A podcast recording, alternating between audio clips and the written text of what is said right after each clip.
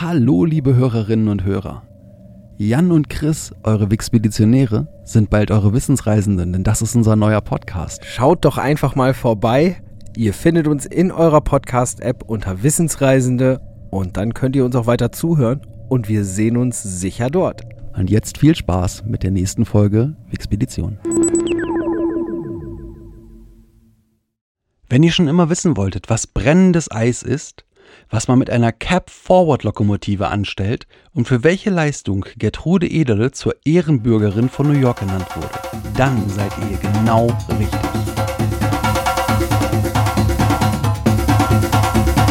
Wixpedition,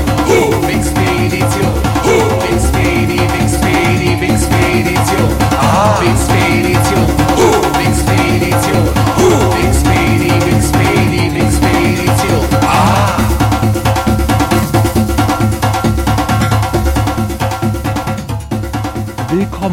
zurück beim Podcast, der euch wieder einmal mitnimmt auf eine interessante und spannende Reise durch das Wissen der Menschheit. Warum das so ist, erzählen wir euch gleich mit dem Ganzen schon wieder. Erstmal stellen sich hier vor der Chris. Und der Jan, Und das ist heute eine ganz besondere Folge. Das ist nämlich die erste Folge, die wir ein zweites Mal aufnehmen müssen. yay! Hurra, also willkommen zurück, auch wenn ihr bei der letzten nicht dabei wart. Ja, wir hatten ein kleines Problem mit dem Audio. Es klang hinterher so, als ob irgendein Ork aus Isengard das Ganze eingesprochen hat und das Ganze auch noch in wechselnder Geschwindigkeit, sprich, das Ding musste weg, das musste nochmal. Wir konnten es leider nicht ändern. Dementsprechend wundert euch nicht, falls de derjenige, der von uns beiden heute was erzählt kriegt, weniger überrascht ist, als es vielleicht normalerweise gewesen wäre. Dafür könnt ihr aber auch mehr Fragen stellen. Ich bin gespannt, was so passiert. Das Problem ist, was ich dabei jetzt nicht fair finde, ist, ich habe nicht nachrecherchiert. Ergo, wenn du jetzt dann also mit mehr Fragen kommst, das äh, Ich auch nicht. Aber ne, mal gucken. Wir schauen uns mal an, was so passiert. Jedenfalls. nur eine kurze Info an dich, ja? Die Hörer bitten uns um Nachschlag, nicht du. So, ne?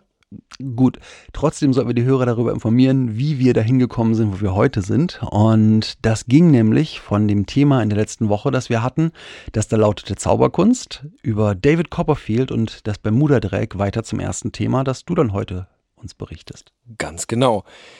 Ich starte die heutige Folge mal mit einem Thema, das in der Wikipedia einen Artikel von satten neun Zeilen besitzt, ohne die Überschriften, Weblinks und die Fußnoten.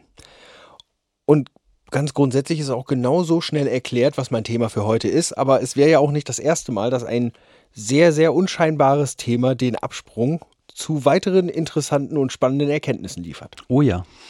Wir starten nämlich die heutige Folge mal mit dem Hexenloch. Und ganz kurz gesagt, das ist einfach nur der Name eines Seegebietes in der Nordsee, das ungefähr 150 Kilometer von Aberdeen in Schottland entfernt ist. Mhm.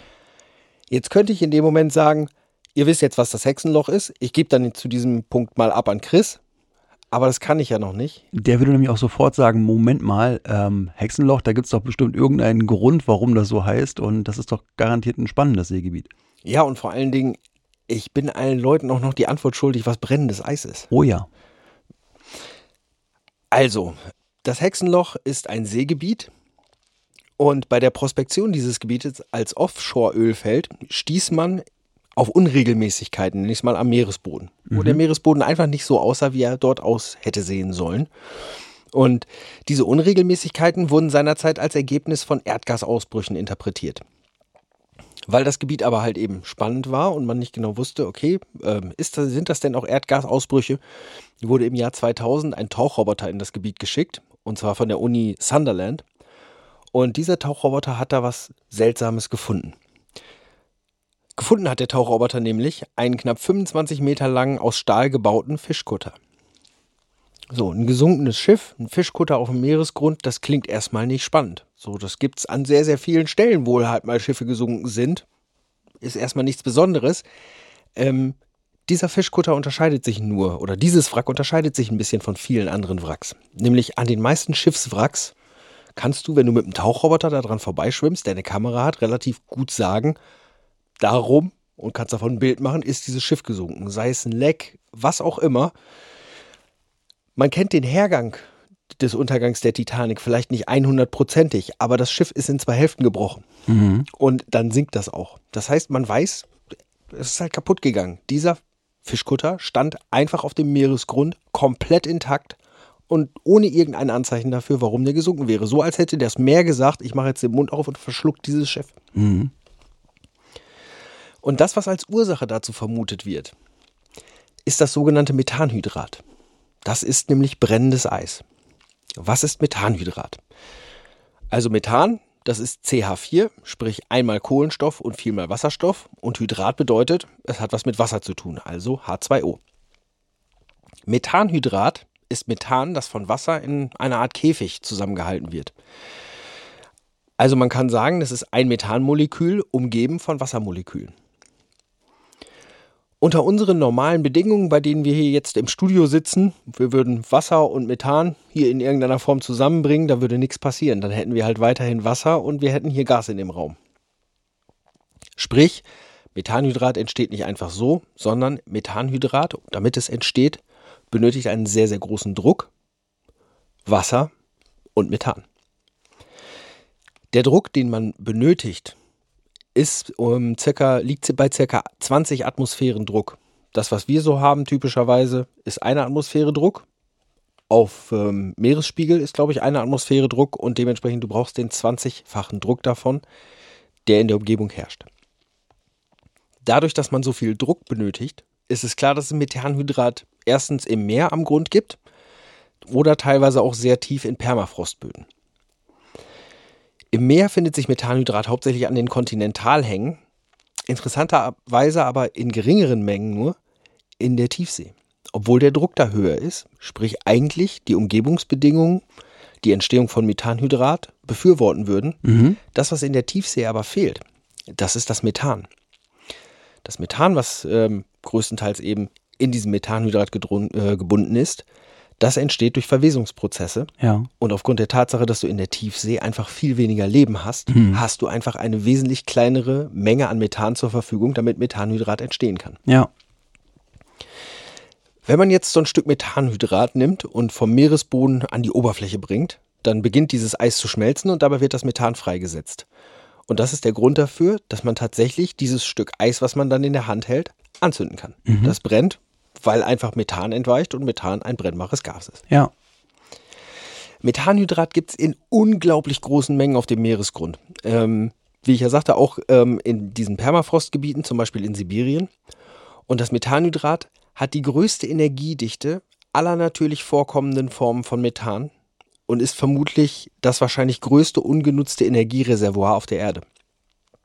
Es wird vermutet, dass die Menge an Kohlenstoff, der in Methanhydrat gebunden ist, größer ist als in allen anderen fossilen Brennstoffen zusammen und ca. 50 Prozent des organischen Kohlenstoffs auf der Erde soll ebenfalls im Methanhydrat gebunden stecken. Mhm. Also Unmengen. Absolute Unmengen. Würde dieses ganze Methan freigesetzt werden, hätten wir ein richtig großes Problem, denn Methan hat noch einen größeren Treibhauseffekt als Kohlendioxid. Ja, du hast ja vorhin auch schon gesagt, mit der chemischen Formel einfach, dass es anders zusammengesetzt ist und dementsprechend noch heftiger funktioniert. Genau. Oder wirkt in dem Falle. Bekannt wurde das Methanhydrat oder entdeckt hat man es übrigens aufgrund von Vereisungen von Gaspipelines. Dort herrscht der entsprechende Druck und wenn irgendwie Wasser in Gaspipelines mitgekommen ist, dann konnte es passieren, dass dort, wenn da Methan gefördert wurde, einfach Eiskristalle, also Methanhydratkristalle entstanden sind, die Mhm. immer größer geworden sind und einfach irgendwann dazu geführt haben, dass die Pipeline verstopft war. Jetzt mal so ein kleiner Exkurs vom Exkurs Methanhydrat. Wir kommen jetzt nämlich mal einmal kurz ein kleines bisschen zum Thema Klimaerwerbung, auch zum Treibhauseffekt und auch möglichen Folgen für den Menschen. Da so unglaublich viel Energie in Methanhydrat steckt, ist natürlich Methanhydrat sehr, sehr spannend für die Energiegewinnung, aber auch eben theoretisch gesehen eine nicht unwesentliche Gefahr. Warum ist das so? Gehen wir mal ein ganz kleines bisschen in der Zeit zurück, und zwar ca. 250 Millionen Jahre. Da wurde fast alles Leben auf der Erde ausgelöscht. Ähm, das wissen wir und es ist auch bekannt, dass nach diesem Massensterben extrem viel Kohlenstoff in der Atmosphäre vorlag. Das ähm, ist für uns zu erkennen im Bereich von Sedimentforschung oder auch von Eisuntersuchungen, die in der Antarktis gemacht werden. Und es gibt die Vermutung, dass möglicherweise Methanhydrat dafür verantwortlich sein könnte. Möglicherweise neben diversen anderen Theorien, möglicherweise auch Kombinationen aus verschiedenen Effekten, aber dass Methanhydrat eine nicht unwesentliche Rolle gespielt hat. Ich hatte ja gesagt, es ist sehr instabil und es reagiert dementsprechend auch sehr, sehr stark auf schon kleine Veränderungen von Druck und Temperatur. Jetzt nehmen wir einfach mal an, die Erde erwärmt sich. Aufgrund welcher Ursache ist jetzt erstmal egal. Oder wir nehmen mal an, durch Kontinentalplattenverschiebung wird so eine ganz große Menge Methanhydrat freigesetzt. Was passiert dann? Das Methan löst sich daraus und gerät in die Atmosphäre. Ich hatte ja gesagt, Methan hat ein Riesentreibhauspotenzial und sorgt dementsprechend, wenn es in so großer Menge in die Atmosphäre kommt, dafür, dass die Temperatur steigt. Was dann wiederum im Umkehrschluss dafür sorgt, dass, weil ja das Methanhydrat, das wir haben, auf die Veränderungen reagiert, wiederum mehr Methan freigesetzt wird und wir den gleichen Kreislauf wieder von vorne anfangen, beziehungsweise möglicherweise immer, immer weiter verstärken. Solche Prozesse, die passieren natürlich nicht von heute auf morgen, wenn nicht irgendwie ein kosmisches Ereignis eintritt und wir fallen alle tot um, weil über Nacht ist die große Methanhydrat-Kettenreaktion eingeleitet worden und am nächsten Tag ist alles vorbei. Aber gerade die Tatsache, dass, dass wir so viel Kohlenstoff in dem Methanhydrat haben, macht, dass man definitiv darüber nachdenken muss, ob man das Thema Erderwärmung nicht in irgendeiner Form wirklich angehen sollte. Weil ja, die Temperatur ist eine Sache, aber wir verändern damit einfach unseren Planeten. Ja, und damit beende ich jetzt mal unseren kleinen Ausflug vom Hexenloch über das Methanhydrat zum Klimawandel und gebe damit rüber an Chris. Denn der ist vom Hexenloch über die Links-Gasblase und Dekompressionskrankheit zu seinem heutigen Thema gekommen. Aber dran denken, du darfst jetzt das Sporttauchen nicht verwenden, weil Sporttauchen hatten wir schon als neuntes Thema. Und jetzt ist ja schon das 88. Das ist soweit richtig. Und auch wenn das so klingt, als ob ich mich irgendwie noch immer im Wasser bewege, bin ich eigentlich aus dem Wasser schon wieder raus, zumindest größteiligst, denn mein nächstes Thema ist das Thema Eisenbahntunnel. Hm. Die Geschichte des Eisenbahntunnels beginnt zumindest in Deutschland im Jahr 1836 und dieser erste Eisenbahntunnel, der dort gebaut wurde, hatte eine beachtliche Länge von 133 Metern. Allerdings zählt er noch nicht so richtig, denn er gehörte zur Tollwitz-Dürrenberger Feldbahn. Und als Feldbahn hat diese eine etwas schmalere Spurbreite, nämlich lediglich 585 Millimeter.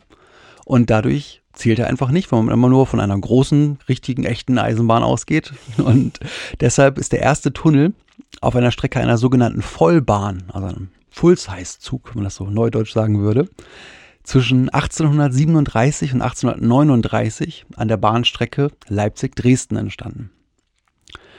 Mit der Zeit wurde die Größe der Röhren, die sogenannte Querschnittsfläche, natürlich immer größer. Natürlich deshalb, weil es einfach auch möglich war und wenn man feststellte, dass es durchaus Vorteile hat, das zu tun. Im Dampflok-Zeitalter ja, man redet bei der Eisenbahn tatsächlich vom Dampflok-Zeitalter und vom E-Lok-Zeitalter und später vom Hochgeschwindigkeitszug-Zeitalter, vielleicht irgendwann vom Maglev-Zeitalter. Jedenfalls im Dampflok-Zeitalter war der Regelquerschnitt mit 46 Quadratmetern vorgesehen.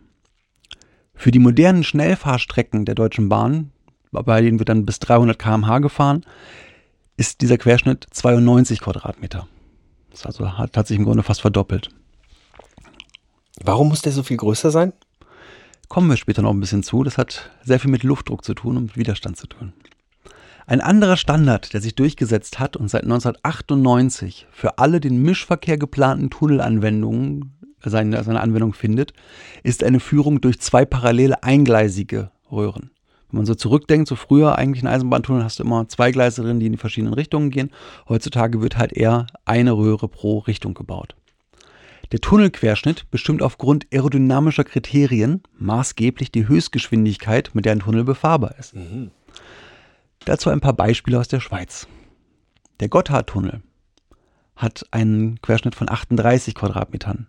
Da ist die Höchstgeschwindigkeit 125 km/h. Beim Hauenstein-Basistunnel, den man mit 140 km/h befahren kann, sind es 48 Quadratmeter. Beim Heitersbergtunnel, der 58 Quadratmeter hat, können wir schon 170 fahren. Aha. Und beim Bahn 2000 Projekt, da soll mit 200 km/h gefahren werden, braucht man bereits 70 Quadratmeter. Wow. Gucken wir uns doch mal Tunneltypen an, denn auch der Familie der Tunnel hat viele Gesichter. Fangen wir mal an mit dem Sporntunnel oder dem Kopftunnel. Das ist ein Tunneltyp, den findet man meistens in Flusstälern. Flusstäler, ja, sind etwas, wo man eigentlich immer Eisenbahnen sieht, denn gerade zu Beginn der Eisenbahnverlegung hat es sich einfach angeboten, in Flusstälern zu arbeiten, weil Flusstäler eine sehr gleichmäßige Steigung haben und eigentlich immer eine Abflachung zum, zum, zum Fluss halt hin letztendlich. Nichtsdestotrotz hast du dort ja auch Ausläufer von Bergen und gerade wenn du so einen schmalen Ausläufer hast, kommst du in, in, in die Probleme, dass wenn du es einfach abbrichst, wegsprengst, du immer eine Kante hast, wo wieder Steine abfallen können. Deswegen baust du lieber einen kleinen Tunnel. Das ist ein sogenannter Sporntunnel, weil er durch einen sogenannten Gebirgssporn läuft. Und es gibt auch längere Sporntunnel, die kommen dann zum Tragen, wenn man einen Fluss hat, der zum Beispiel wie die Donau sehr schleifig verläuft, weil du dann nicht mehr jede Kurve des äh, Flusses mitgehst, sondern einfach mal, wenn du eine große Schleife hast, durch den Berg gehst, um von einer Schleife zur übernächsten Schleife rüberzukommen. Und dadurch den Weg halt sehr viel kürzer hast. Dieser Tunneltyp bringt auch die kürzesten aller Tunnel hervor. Bis 2010 war es der Felstortunnel bei Ettertshausen mit gerade mal 16 Meter Länge, bis er gesprengt wurde. Jetzt ist es der Glasträgertunnel 3 mit 18 Meter Länge auf der Schwarzwaldbahn. Aha. Ja, und auch diese Zahlen hinter Tunneln hast du ganz häufig. Das hast du auch gerade bei Sporntunneln so häufig, weil hast du mehrere Sporne hintereinander, haben die alle denselben Namen. Kriegen nicht alle den, sondern kriegen einfach nur eine Nummer hinten dran. Und genauso ist es beim Glasträgertunnel auch. Da gibt es vorher den 1 und den 2. Und der dritte ist halt der kürzeste. Kommen wir dann zum Scheiteltunnel. Der Scheiteltunnel ist ein Tunnel, der einen Berg unterhalb eines Gebirgskamms durchquert. Der Vorteil dieses Tunneltyps ist ein relativ kurzer Tunnel. Der Nachteil, eine lange Auffahrtrampe oder beziehungsweise zwei, weil du musst ja auch wieder runter. Der älteste noch befahrene Eisenbahntunnel Deutschlands, der 691 Meter lange Buschtunnel von 1838, durchsticht nach einer zwei Kilometer langen Steilrampe mit 27 Promille Steigung einen Höhenrücken im Aachener Süden. Promille. Ja, Promille. Ehrlich? Okay, Ja, also 27. 2,7 Prozent. Ja, Okay. Das äh, hast du bei Zügen, das ist bei Zügen schon relativ steil. 27 Promille ist eine Menge Okay. für einen Zug. Ja, du musst immer bedenken, dass du A, wirklich ganz andere Tonnagen hast als im Straßenverkehr und B, einfach auch mal wesentlich weniger Radhaftung, wenn du mit Eisen auf Eisen arbeitest, als mit Gummi auf Asphalt oder auf Beton. Der Gegenentwurf zum Scheiteltunnel ist dementsprechend der Basistunnel. Hier gibt es keine Auffahrtrampen, denn die Portale des Tunnels sind direkt auf der ursprünglichen Höhe der Bahntrasse. Das Ergebnis sind sehr, zum Teil sehr, sehr lange Tunnel. Der längste der Welt ist der am 15. Oktober 2010 durchschlagene Gotthard Basistunnel in der Schweiz. Der hat 57 Kilometer Länge und wurde am 1. Juni 2016 als technische Meisterleistung in Betrieb genommen. Wahnsinn. 57 Kilometer Tunnel. Mhm, Das ist Hammer. wirklich, wirklich, wirklich viel. Jetzt kommen wir zu einem spannenden Tunneltyp, nämlich dem Kehrtunnel. Der Zweck, bei, wo man sofort dran denkt, wenn man an einen Tunnel denkt, ist ja, ich möchte von hier nach da geradeaus durch einen Berg oder eben durch so einen Sporn, um halt meinen Zug dort durchzulegen. Mhm. Bei dem Kehrtunnel geht es darum, nicht unbedingt ein Hindernis zu überwinden, sondern eine Höhe zu überwinden. Ja, dabei ähm, hast du Kehren oder Schleifen im Berg, wodurch die Strecke länger wird, wodurch der Winkel gesenkt wird, also die Steigung gesenkt wird. Mhm. Und ähm, ein Sonderfall dieses Tunneltyps ist der Wendetunnel. Den gibt es tatsächlich ein paar Mal. Da hast du das Ding, dass du in einen Berg hineinfährst und du siehst den Zug halt zwei Minuten später wieder aus dem Berg rauskommen, ein Stückchen weiter oben in Gegenrichtung. Ja, das heißt, das hat die Richtung geändert. Das ist im Grunde, wäre es eine Straße, wäre das eine Serpentine. Mhm. Sowas Enges kannst du aber mit dem Zug nicht machen. Das heißt, du gehst ganz in den Berg rein, du fährst eine große Kehre in den Berg und kommst dann wieder raus. Es gibt aber auch ein Extrem bei diesen Tunneln, nämlich die Schraubtunnel, die Kreiskehrtunnel und die Spiraltunnel. Ein Schraubtunnel hat mindestens 270 Grad. Ein Kreiskehrtunnel macht eine volle Kehre und ein Spiraltunnel macht mehr als mindestens eine volle Kehre. Das klingt jetzt total wahnsinnig, weil man das auch nicht so kennt, zumal man es ja auch nicht sieht. Das ist ja im Berg. Aber gerade auch im, im Amerika war es so, dass du sehr schnell sehr hohe Steigungen hattest in den Bergen. Und dann hast du häufig erstmal, um auf eine Höhe zu kommen, mal eben erstmal zweieinhalb Umdrehungen im Berg gemacht. Das ist eine sehr, sehr, sehr lange Strecke, aber du konntest dadurch halt eine Steigung runterkriegen, dass du es mit der Dampflok befahren konntest. Und hast damit dann so wirklich Situationen, wo der Zug unten in einen Berg reinfährt, eine ganze Weile verschwindet und irgendwann weit oben über eine Brücke läuft und dann halt eben auf den nächsten Bergrücken weitergeht. Das sieht heute vor allen Dingen irre aus. Das habe ich schon mal gesehen mit einem Güterzug in Kanada. Die haben da Züge, die sind mal locker 20 Kilometer lang. Und dann hast du das Ding, das halt Der, Der kommt oben raus, Ja. bevor er hinten das Ende ja, reingefahren lange ist. bevor. Das heißt, du hast wirklich das Ding, der Zug fährt rein und denkst, der Zug hört überhaupt nicht wieder auf und irgendwann siehst du oben auf einer Brücke den Zug rauskommen und der ist unten noch nicht drin. Ist irre. Da hast du dann auch in diesen Zügen zum Beispiel sechs Lokomotiven, die sind dann in gleichmäßigen Abständen innerhalb des Zuges verteilt. Mhm. Wow. Kommen wir zum Unterwassertunnel. Damit sind wir wieder im Wasser, wobei nicht ganz drin, sondern eigentlich eher drunter. Und Elbtunnel. Elbtunnel. ja, oder auch, wenn wir an Episode 24 denken, Oh ja, richtig. Die Öresund-Verbindung, die ja eine Tunnel-Brücken-Kombination ist, wo wir dann, entsprechend auch einen Unterwassertunnel hatten. Die längsten Vertreter der Unterwassertunnel-Gattung sind der Seikan-Tunnel in Japan mit einer Länge von 54 Kilometern, Wow. wovon 23 Kilometer unter dem Meeresboden allerdings nur sind. Und der 50 Kilometer mal Kilometer lange Eurotunnel, bei dem 38 Kilometer unter dem Boden des Ärmelkanals verlaufen. Das heißt, der Seikan ist länger, der gilt als der längste Unterwassertunnel, hat aber nicht die längste Unterwasserstrecke. Klingt komisch, ist aber so. Jetzt kennen wir die Familie der Tunnel. Aber was wäre eine gute Familie, wenn es nicht auch mal hier und da ein Problemchen gibt? Und diese Die Probleme. schwarzen Schafe gibt es in jeder Familie. Absolut, in diesem Falle die schwarzen Wolken, denn wir starten wieder mit dem Dampfzeitalter. Denn das Dampfzeitalter hatte ganz andere Probleme als spätere Epochen. Zunächst mal ist dort die Tunneltemperatur. Gerade bei Tunneln, die durch mächtige Berge gehen, gibt es einen Effekt, wo man gar nicht sofort dran denkt, der aber natürlich definitiv vorhanden ist. Das weiß jeder, der schon mal irgendwie so ein, so ein Besucherbergwerk besucht hat, nämlich Geothermie. In einem Berg ist es warm. Ja. Und das ist tatsächlich so, dass in einem langen Basistunnel die Temperatur über 40 Grad Celsius betragen kann. Und das immer. Das kann tatsächlich zur Überhitzung der Lokomotiven führen. Und das auch nicht nur bei den Dampflokomotiven, sondern auch bei modernen Dieselloks. Das Problem wird immer schlimmer, wenn mehrere Loks im Zug zum Einsatz kommen. Denn auch schon zu Dampflokzeiten musstest du bei größeren Gebirgsstrecken mehrere Loks in einem Zug benutzen. Das Problem ist, jede nachfolgende Lok hat nicht nur eine höhere Temperatur zu verkraften, sondern auch einen geringeren Sauerstoffgehalt in der Luft. Mhm. Und da sind wir schon beim zweiten Problem. Denn der geringe Sauerstoffgehalt wird zwar einerseits bei den Zügen zu einem Problem, aber andererseits auch bei den Menschen, die den Zug betreiben. Die, wollen, die möchten nämlich auch ganz gerne atmen. Und bei den Zügen ist das Problem darüber hinaus, dass die Effizienz des Treibstoffs runtergeht. Denn wir brauchen für jede Verbrennung Sauerstoff. Haben wir weniger Sauerstoff, verbrennen wir unvollständig, haben wir wesentlich weniger Effizienz. Und damit kommen wir auch schon zum nächsten Problem, denn unvollständige Verbrennung bringt auch noch Kohlenmonoxid mit sich. Und Kohlenmonoxid ist ein echtes Problem. Das ist ein sehr, sehr giftiges Gas, das unsichtbar ist und natürlich unriechbar. Unsichtbar es war jetzt beim Gas halt auch super. Aber es ist halt einfach nicht wahrzunehmen für den Mhm. Menschen. Und wie schlimm das Problem ist, zeigt der Unfall am 4. Oktober 1926 im Rickentunnel. Denn dort blieb ein Zug im Tunnel stecken und nicht nur das Zugpersonal, sondern auch ein Teil der Rettungsmannschaft erstickte, weil einfach so wenig Sauerstoff im Tunnel ist Wow.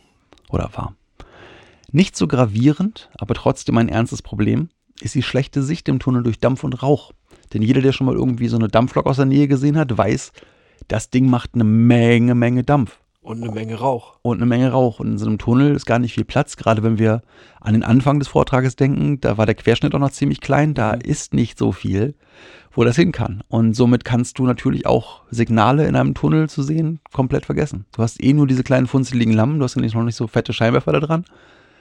Also dementsprechend echtes Problem. Fährst du noch langsamer, siehst du noch weniger. Mhm. Fährst du schneller, siehst du auch nichts, bist aber schneller wieder raus. Gut, natürlich wurden auch damals schon Lösungen gefunden. Zum einen ist es die Verbesserung der Belüftung.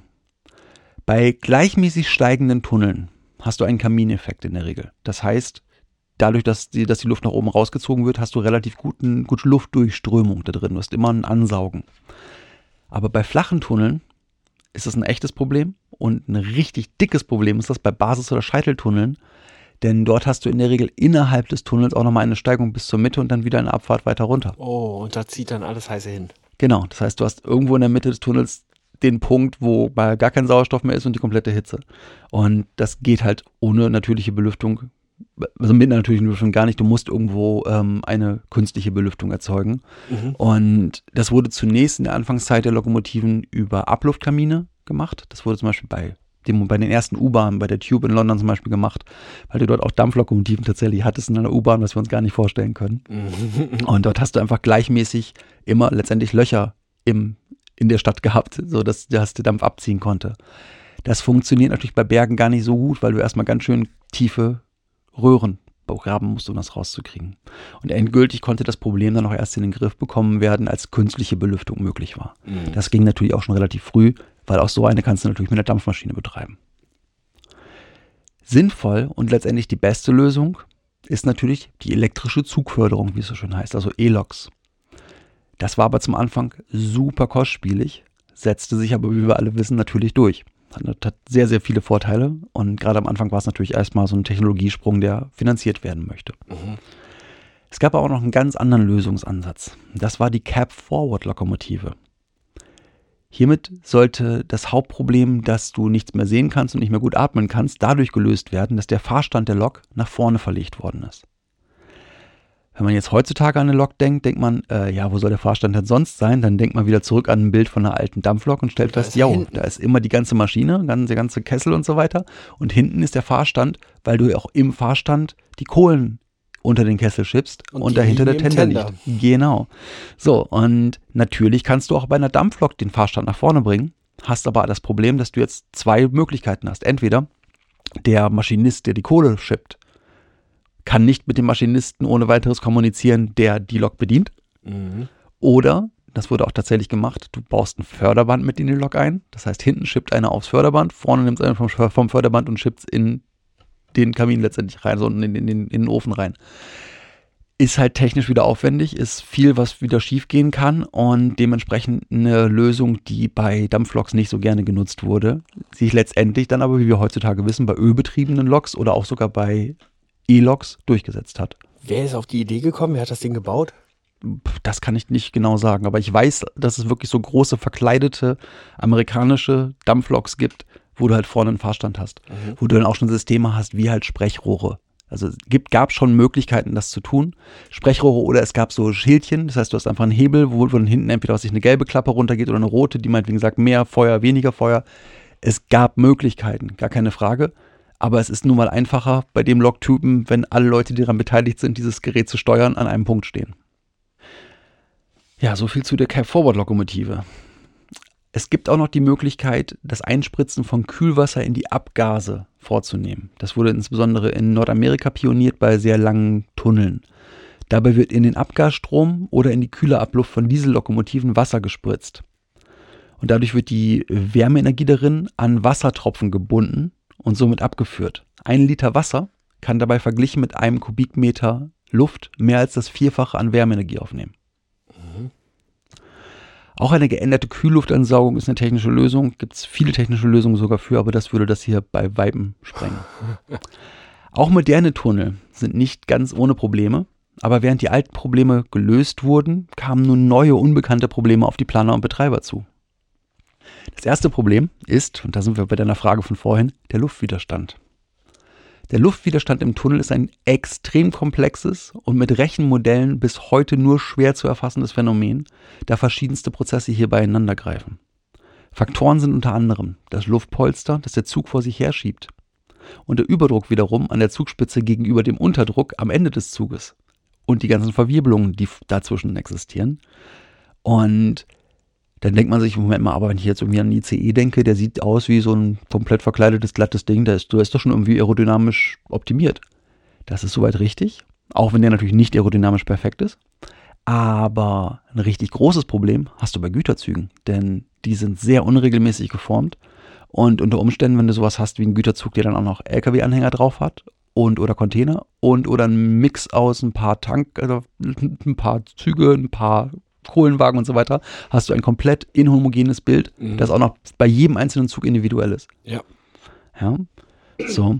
Und diese Faktoren ändern sich nicht nur mit der Beschaffenheit des Zuges, sondern auch noch mit der Länge und Größe des Tunnels und der geplanten Geschwindigkeit, die gefahren werden Oh soll. Mann, kompliziert. Sehr, sehr kompliziert. Genau. Mit ein Grund, warum du heutzutage zwei Röhren baust, weil du dann immerhin schon dich nur damit beschäftigen musst, was dem einen Zug passiert und nicht dem anderen, der dir jetzt auch noch entgegenkommt. Und was der dann mit dem Luftwiderstand noch macht. Genau. Ja. Außerdem muss für die Überwindung des Luftwiderstandes nicht nur unverhältnismäßig viel Energie aufgewendet werden, nein, diese wiederum erzeugt natürlich auch wiederum Wärme. Die muss ja irgendwo hin, Energie verschwindet niemals, dementsprechend, es wird durch Reibung zu Wärmeenergie und auch diese Wärme muss aus dem Tunnel wieder abgeführt werden. Das ist tatsächlich auch so, wenn man mal in einem, an einem Eisenbahntunnel ist, der Luftstrom, der da rauskommt, der rausgeschossen wird, ist warm. Mhm. Auch Druckschwankungen sind überhaupt nicht unproblematisch. Gerade bei längeren Hochgeschwindigkeitstunneln kann es dabei zum gefürchteten lauten Tunnelknall kommen, wenn der Zug in den Tunnel einfährt. Da hast du einfach wirklich das Bild, dass der Zug in eine relativ feste Masse Luft stößt. Und das knallt. Das ist ähnlich wie ein Überschallknall, bei weitem nicht so laut, aber ganz schön nervig, wenn du irgendwo in der Nähe wohnen musst. Um das zu vermeiden, baut man heute aerodynamisch optimierte Tunnelportale. Wenn man mal so einen modernen ICE-Tunnel sieht, der ist nicht mehr gerade vorne abgeschnitten, sondern der ist schräg abgeschnitten, der hat auch so, so Betonwülste dran. Die Ja. sind halt für die aerodynamische Optimierung, sodass die Luft halt gezielt in Richtungen getrieben wird. Natürlich ist auch die Sicherheitstechnik von Tunneln stetig besser geworden und darauf gehe ich heute auch nicht ein. Lieber gebe ich euch noch ein paar schnelle Fun Facts zu Tunneln. Die Deutsche Bahn betrieb Ende 2019 insgesamt 745 Eisenbahntunnel mit einer Gesamtlänge von 593 Kilometern. Wow. Dann gibt es das längste Kino der Welt. Das ist tatsächlich auch ein Tunnel. Das ist nämlich der Weißenstein-Tunnel, an dessen Wände während der Fahrt von einem Kinowagen aus Filme an die Wände projiziert werden und von dort aus angesehen werden können, also von dem Wagen aus. Cool. Ja, das ist tatsächlich das Ding, das ist eine, ein Tunnel, der relativ lange braucht, um durchfahren zu werden auf einer touristischen Strecke. Und da werden dann so Filmchen gezeigt, die zum Beispiel zeigen, wie der Tunnel gebaut wurde. Und das ist natürlich eine richtig coole Nummer, dass du halt einfach in einem Tunnel an den Wänden was vorgeführt bekommst. Kommen wir mal zum Preis. Wenn ihr euch gerne so einen Eisenbahntunnel bauen möchtet, das kann ja sein, dass das eins eurer Ziele ist, so Bucketlist-mäßig, dann müsst ihr anfangen, ordentlich Geld aufeinander zu legen. Das wird ein größeres Sparschwein, denn jeder Kilometer kostet euch rund 10 Millionen Euro. Wenn ihr dann eure 10 Millionen Euro zusammen habt, Für den einen. für den einen Kilometer, dann werdet ihr wahrscheinlich heutzutage das Telefonbuch in die Hand nehmen und eine TBM bestellen. Eine TBM ist in Deutsch eine Tunnelbohrmaschine. Es ist aber lustigerweise auch der englische Begriff für das Gerät, nur da ist es dann eine Tunnel Boring Machine. Das, was dabei lustig ist wiederum, ist die Tatsache, dass Boring in Englisch ein Doppel, eine Doppelbedeutung hat. Das ist nämlich zum einen das Bohren durch etwas Großes, zum anderen heißt es aber auch langweilig. Und dieses Wortspiel wiederum, das wird genutzt in einer Firma von Elon Musk. Denn der wiederum hat eine Firma für ökonomischen Tunnelbau, die später dann auch für den Hyperloop die Tunnel mal bohren soll. Und diese Firma heißt schlicht und ergreifend The Boring Company. Alles andere als langweilig, würde ich sagen. Das schließt dann meinen Vortrag zum Thema Eisenbahntunnel. Ja, schönen Dank. Schönen Dank. Gerne doch. Ein zweites Mal natürlich schon. Ein zweites Mal. Ja, und auch dieses Mal hat Jan wieder links genommen von dem Eisenbahntunnel zurück zu dem Unterwassertunnel und wieder zurück zum Ärmelkanal, denn da waren wir ja auch gerade erst. Und wo er da dann angekommen ist, das wird er euch jetzt nochmal mitteilen. Genau. Wir bleiben einfach beim Ärmelkanal. Auch wenn die vorhin angesprochene Gertrude Ederle in New York zur Ehrenbürgerin ernannt wurde, bleiben wir erstmal zwischen Frankreich und Großbritannien. Ja, und wenn ihr die Eder mal sehen möchtet, dann könnt ihr in das Episodenbild gucken. Das habe ich nämlich inzwischen gemacht. Wir wären ja längst fertig gewesen. Und da habe ich die gute gefunden und auch für euch mit verarbeitet. Der Ärmelkanal ist ja bekanntermaßen die kürzeste Verbindung zwischen dem europäischen Festland und Großbritannien, beziehungsweise der am Ärmelkanal ist die Verbindung zwischen Calais und Dover und das ist die kürzeste Verbindung. Der Ärmelkanal ist natürlich in, in Summe etwas länger und ist nicht die kürzeste Verbindung, sondern man durchfährt ihn ja, den Ärmelkanal, um von England nach Frankreich zu kommen oder umgekehrt. Ja, oder heutzutage unterfährt ihn. Oder man haben. unterfährt ihn, ganz genau. Die Strecke zwischen diesen beiden Häfen die beträgt 32,31 Kilometer. Man kann ein Boot nehmen oder man kann, wie du gerade schon sagtest, wunderschön den Ärmelkanal unterfahren oder man kann den Ärmelkanal durchqueren auf die Art und Weise, wie ich jetzt da in meinem letzten Thema heute drauf eingehen möchte, nämlich schwimmend. Und zwar das letzte Thema heute ist das Kanalschwimmen. Schade, ich dachte, du hättest die, die nächste mögliche Option, die es nicht mehr gibt, genommen. Wieso? Die Seacat. Nee. Es gab nämlich mal einen wunderschönen Katamaran, wo man ganz toll mit, ach, Quatsch, Quatsch, Katamaran, Luftkissenboot, womit man ganz schnell und ganz toll von Strand zu Strand fahren konnte. Aber das war so fürchterlich umweltentfernend, dass man das gelassen hat. Ja, nee, ähm, darum, darum geht es nicht. Wir machen das lieber schwimmen. Das ist noch ökologischer. Das ist richtig. Und hilft bei der allgemeinen Fitness. Also, wir haben den Ärmelkanal und natürlich, man kann so ziemlich jede Strecke durchschwimmen, wenn man genug Energie dafür hat. Und natürlich versuchen sowas dann Leute auch relativ schnell. Die ersten offiziellen Versuche als Schwimmer, den Ärmelkanal zu durchschwimmen, die wurden bereits 1927 durch die CSA und später ab 2000 auch noch zusätzlich durch die CSNPF überwacht. Die CSA ist äh, die Channel Swimming Association und CSNPF ist die Channel Swimming and Piloting Federation. Also seit 1927 begleiten die die offiziellen Versuche und ähm, dabei natürlich achten sie auch auf die Sicherheit. Das heißt, die schicken mit dem Schwimmer Boote mit, falls irgendwas passiert, damit der dann nicht einfach im Ärmelkanal ertrinkt. Die CSNPF, also die Channel Swimming and Piloting Federation, wurde speziell begründet, um auch unorthodoxe Kanalquerungen zu begleiten. Jetzt fragt man sich, wer war der erste Kanalschwimmer? Wer ist der erste gewesen, der es durchschwommen hat? Und da heißt es, im Jahr 1815 entzog sich ein italienischer Soldat Napoleons I., der hieß Jean-Marie Saletti aus Malesco, der entzog sich seiner Gefangennahme durch die Engländer und sprang kurz bevor sein Transportschiff, wo er halt als Gefangener drauf war, Dover erreichen konnte, kurzerhand über Bord und setzte sich schwimmend in Bewegung Richtung Frankreich. Er schwamm dann die ganze Nacht hindurch und in der Nähe von Boulogne wurde er dann von einem Fischerboot aufgenommen und dementsprechend gerettet und war frei. Interessanterweise war so mein erster Gedanke, dass wahrscheinlich der Erste, der den Kanal durchschwommen hat, irgendein Römer war. Auch möglich. Weil bei so vielen Leuten, die darüber wollten und bei so viel Unmut über die Tatsache, dass sie in dieses fürchterliche Land gehen sollten, wie sie damals gedacht haben, mhm. kann ich mir durchaus vorstellen, dass einer von den 20.000 mal runtergesprungen ist. Und zurückgeschwommen ist und gesagt hat, den Schwachsinn mache ich, den ja, Schwachsinn genau. mache ich doch nicht mit, ihr ja. seid doch alle verrückt. Möglich, sehr, sehr gut möglich. Diese Kanalquerung von Jean-Marie Saletti wurde aber nicht offiziell anerkannt. Warum? Weil er hat dabei nicht den heute gültigen offiziellen Start- und Endpunkt in Calais bzw. Dover benutzt und dementsprechend zählt das nicht als offizielle Kanalquerung. Der erste offizielle Kanalschwimmer war Matthew Webb. Das Ganze fand statt im August 1875. Er war zu dem Zeitpunkt 27 Jahre alt und benötigte 21 Stunden für die Kanalquerung. Auch wenn knapp 30 Kilometer zu schwimmen oder knapp über 30 Kilometer zu schwimmen echt hart ist. Ja, und ein gut trainierter Schwimmer damit mit Sicherheit gefordert ist, muss man eigentlich sagen, man sollte für 32 Kilometer als gut trainierter Schwimmer weniger als 21 Stunden brauchen. Aber bei solchen Vergleichen, die man dann für sich selber anstellt, muss man eins im Hinterkopf behalten. Das ist kein Schwimmbecken. Der Ärmelkanal hat Seegang, der Ärmelkanal hat Strömungen. Und das war auch das Problem bei der Kanalquerung von Webb. Der hat nämlich, der ist zwar eine Strecke geschwommen, die Luftlinie 32,3 Kilometer lang ist. Der hat aber knapp 70 Kilometer zurückgelegt. Und 70 Kilometer geschwommen in 21 Stunden ist dann schon wieder echt ganz schön heftig, weil, naja, es sind über 3 kmh im Durchschnitt. Und das als Schwimmer, also das müsste man als Wanderer erstmal 21 Stunden durchhalten, wirklich bei 3 kmh im Durchschnitt am Ende rauszukommen. Die erste Frau, die den Ärmelkanal durchschwommen hat. Das war die vorhin angesprochene Ehrenbürgerin von New York, Gertrude Ederle. Gertrude war das Kind deutscher Einwanderer und konnte halt schon ziemlich gut schwimmen, denn immerhin hat sie 1924 bei der Olympiade in Paris eine Goldmedaille in der Freistilstaffel und zwei Bronzemedaillen für 100 und 400 Meter Freistil gewonnen. Also das war schon definitiv eine gute Schwimmerin. Vorbereitet und trainiert für die Ärmelkanalquerung wurde sie von William Burgess, der 1911 schon den Ärmelkanal durchschwommen hatte, der sich das auch wirklich wohl fest vorgenommen hatte, denn er hat 16 Versuche gebraucht. Und er ist immer wieder in das Wasser oh gestiegen und hat gesagt, ich schwimme da durch.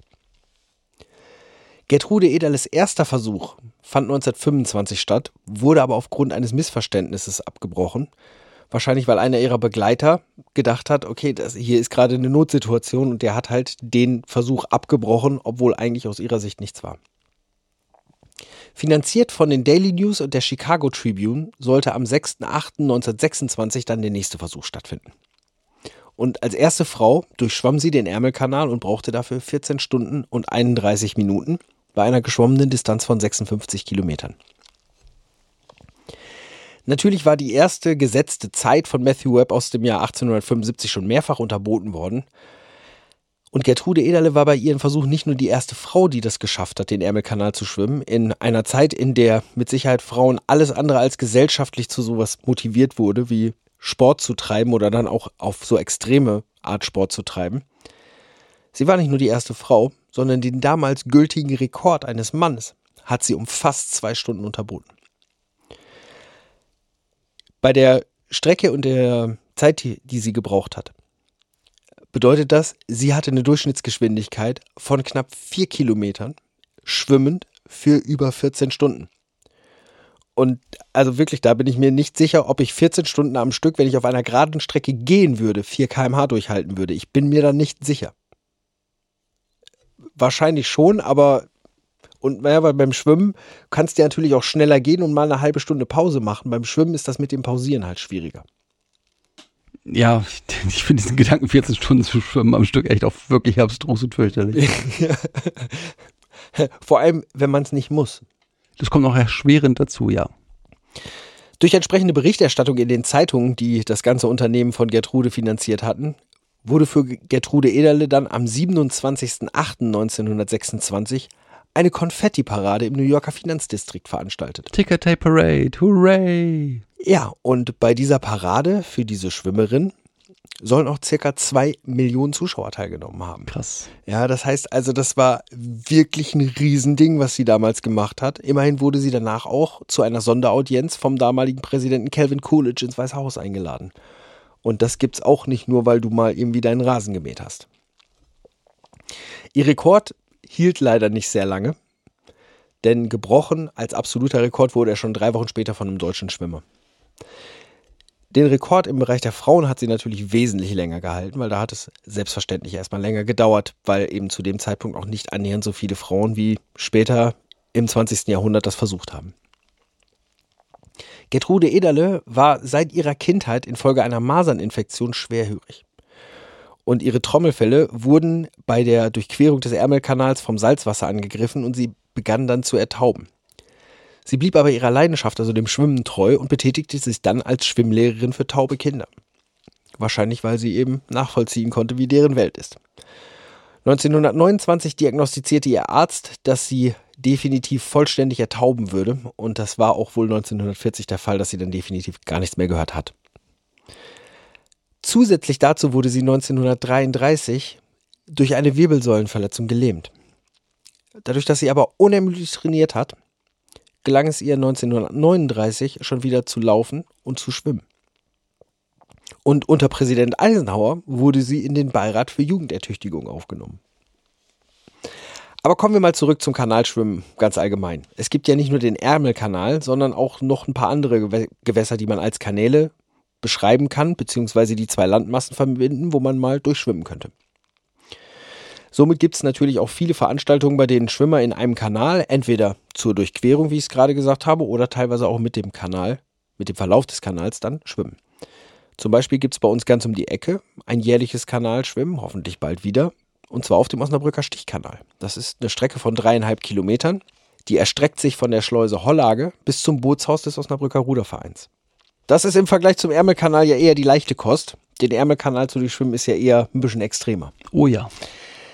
Aber gerade bei Sportarten, die entweder in sich extrem sind oder wenn diese Sportart extrem betrieben wird, dann gibt es natürlich auch so die typischen Ziele auf der Welt, die diese Sportler dann haben, wo sie sagen, das möchte ich unbedingt gemacht haben. Ja? Für viele Bergsteiger gibt es ja zum Beispiel die Besteigung der Seven Summits, also sieben Berggipfel, die auf sieben Kontinenten sind, Nord- und Südamerika dabei getrennt, inklusive der Antarktis. Und das, was für Bergsteiger die sieben Summits sind, das sind die Ocean Seven für die Kanalschwimmer. Mhm.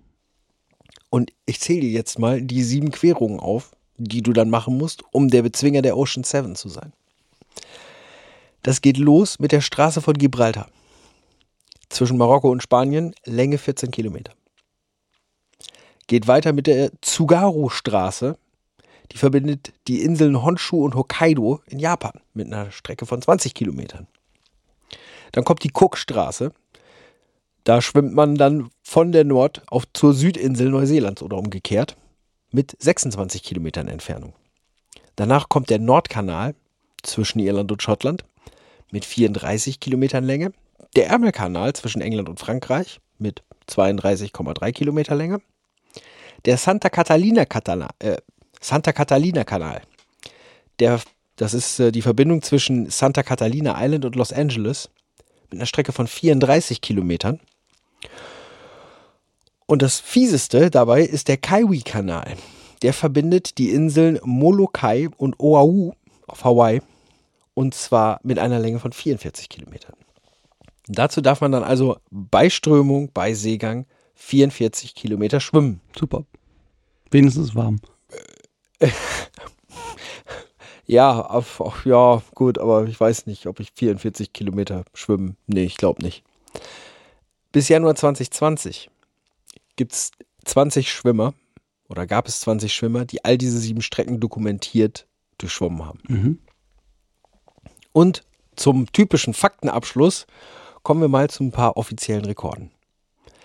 Mit 43 Durchquerungen in den Jahren 82 bis 2008 wird der Rekord der meisten Durchquerungen von Alison Streeter gehalten, einer Britin. Inklusive, was sie gemacht hat, ist eine nonstop Dreifachkanalquerung. Das heißt, die Strecke dreimal. Das heißt sowas wie Dover, Calais, Dover, Calais in 34 Stunden 40. Ich wollte nach Frankreich, nach England, nach Frankreich, nach England. Das ist wahrscheinlich die Dreifachquerung ist für die Leute, die feststellen, ich habe verdammt nochmal, ich habe meine Zahnbürste vergessen. Das ist, das ist Habe ich mein Herd ausgemacht. Ja, es ist eine Britin, die die meisten Querungen hat. 43 Stück. Der Mann mit den meisten Durchquerungen ist der Brite Kevin Murphy. Der ist 34 Mal geschwommen. Auf Platz 2 unter den Männern ist Michael Reed mit 33 Durchquerungen. Die Frau mit den, zweisten, äh, die Frau mit den zweitmeisten Querungen des Ärmelkanals hat übrigens eine mehr als der bestplatzierte Mann. Und zwar ist das Chloe McCardle mit 35 Querungen des Ärmelkanals. 1978 verbesserte die US-Amerikanerin Penny Lee Dean mit einer unfassbar sensationellen Zeit von 7 Stunden 40 den alten Rekord für eine Durchquerung um mehr als eine Stunde. Erst 16 Jahre später, 1994, gelang es dem US-Amerikaner Chad Hundeby, diese Zeit zu unterbieten. Er benötigte 7 Stunden 17. Aber es hat 16 Jahre gedauert, bis irgendeiner diese Frau geschlagen hat. Aktuell liegt der Rekord bei einem Bulgaren, nämlich Peter Stojcev, und der aktuelle Rekord liegt bei 6 Stunden 57 Minuten. Ja, ich denke mal, dass das auch ein Ding ist von einerseits natürlich klar, Leute, die sich darauf vorbereitet haben, immer besser. Das kennt man ja allgemein beim Sport. Wenn du irgendwas startest, gibt es Leute, die noch spezieller genau sich darauf vorbereiten. Aber ich denke, hierbei hast du auch einfach das Ding, dass wirklich meteorologische Geschichten dazu zählen und so weiter. Absolut, Und, äh, auch- das heißt, du musst perfekte Vorbereitung haben und du musst wahrscheinlich auch so ein bisschen Glück haben, dass an dem Tag, wo du den, den, den offiziellen Zeitnehmer da hast, die Organisation das anerkennt und so weiter, dann eben auch noch ideale ähm, Bedingungen herrschen. Ideale Bedingungen, ein bisschen Glück mit, mit Schiffsverkehr, der natürlich da ist, auch wenn er nicht direkt über dich wegfährt, aber es hat ja auch Auswirkungen auf die Bewegung des Wassers und auf darauf, wie viel Kraft du verbrauchst. Also da zählen unheimlich viele Faktoren rein, die weit über das reine körperliche Training des, des Schwimmers hinausgehen. Der älteste Schwimmer, der den Ärmelkanal durchschwommen hat. Was schätzt du, wie alt war der? 83. Nee, so alt war er nicht, aber er war 70. 70 Jahre und 115 Tage. Und der brauchte 17 Stunden und 51 Minuten, aber der ist mit seinen 70 Jahren knapp 18 Stunden durch den Ärmelkanal geschwommen, was ich ziemlich hart für einen 70 Jahre alten Mann finde. Ja, klingt beeindruckend. Ein ziemlich unfassbarer Rekord, den ich auch dachte so, wow, alter Schwede, das ist echt heftig. Ähm, der passierte am 18. September 2010. Dadurch schwamm nämlich der vierfach, äh, ein vierfach amputierter Franzose, Philippe Croissant, den Ärmelkanal und brauchte knapp 13 Stunden. Der hatte seine Arme und Beine 16 Jahre vorher bei einem Unfall verloren und ist der erste Mensch mit einer solchen Behinderung, der überhaupt in der Lage war, den Kanal zu durchschwimmen. Und der wurde natürlich, das war selbstverständlich eine dieser Sonderquerungen oder dieser unkonventionellen Klärung, die dann auch von der dafür ges- geschaffenen Gesellschaft begleitet wurde. Mhm. Wir haben ja eben diese Britin mit den meisten Kanalquerungen gehört. Die nennt dich, man nennt sie auch Queen of the Channel und den Mann mit den meisten Kanalquerungen, den King of the Channel. Ähm, Im September 2019 hat aber eine Frau gesagt, naja, auch wenn ich den Ärmelkanal nicht in Summe so oft durchschwimmen kann wie die, an einer Sache kann ich nämlich noch was oben drauf machen. Die hat nämlich ihre Zahnbürste vergessen, ist dementsprechend von Dover nach Calais und wieder nach Dover geschwommen, um dann mit ihrer Zahnbürste wieder nach Calais zu schwimmen und festzustellen, ich glaube, zu Hause ist es doch schön und wieder zurückzuschwimmen. Das war nämlich die erste Person, die eine Vierfachkanalquerung gemacht hat, womit wir dann auch bei über 100 Kilometern Schwimmdistanz sind. Wahnsinn. Zeit 54 Stunden. Das heißt, wir reden von über zwei vollständigen Tagen am Stück dauerhaft. No break. Super. Gerade auch nachts stelle ich mir das echt nicht witzig vor, was die Orientierung angeht. Also wenn du eine einzelne Kanalquerung machst und du brauchst zu lange dafür und die, Sichtverhältnisse werden schlechter, ist das Thema durch, dann kannst du keinen Rekord mehr brechen. Ja, und mit der vollkommen wahnsinnigeren, wahnsinnigen Sarah Thomas aus den USA, die viermal den Ärmelkanal durchschwommen hat, bin ich dann jetzt mit meinem zweiten hübschen kleinen Thema, nämlich dem Kanalschwimmen für heute durch. Dann danke ich dir ganz, ganz vielmals für den spannenden Vortrag und beginne damit, diese Folge zu beschließen und sage euch wie immer, ihr könnt uns gerne Feedback geben. Das könnt ihr ganz konventionell per E-Mail tun oder auf unseren sozialen Kanälen. Ihr könnt uns gerne auch Sterne und Bewertungen hinterlassen, zum Beispiel bei Apple Podcasts oder ganz einfach am nächsten Freitag wieder einschalten, wenn wir die nächste Folge haben. Da geht es nämlich weiter ähm, denn von äh, dem Kanalschwimmen ist der Chris über die absolut klaren Links England und Bristol zu seinem nächsten Thema gekommen. Und ich denke, bei England und Bristol ist es ja jetzt schon vollkommen klar, was es ist. Nicht. Zumindest bei meiner grundlegenden Präferenz von Themen könnte man da hinkommen, wenn man etwas um die Ecke denkt. Aber mit der Aufgabe lasse ich euch jetzt alleine und sage euch, kommt gut durch den Tag, gut durch die Nacht, gut zur Arbeit oder von, wo auch immer ihr euch gerade bewegt und Podcast hört. Empfehlt uns weiter. Bis zum nächsten Mal. Tschüss.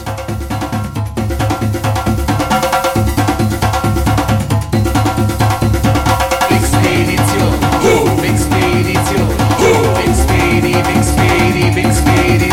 Ah.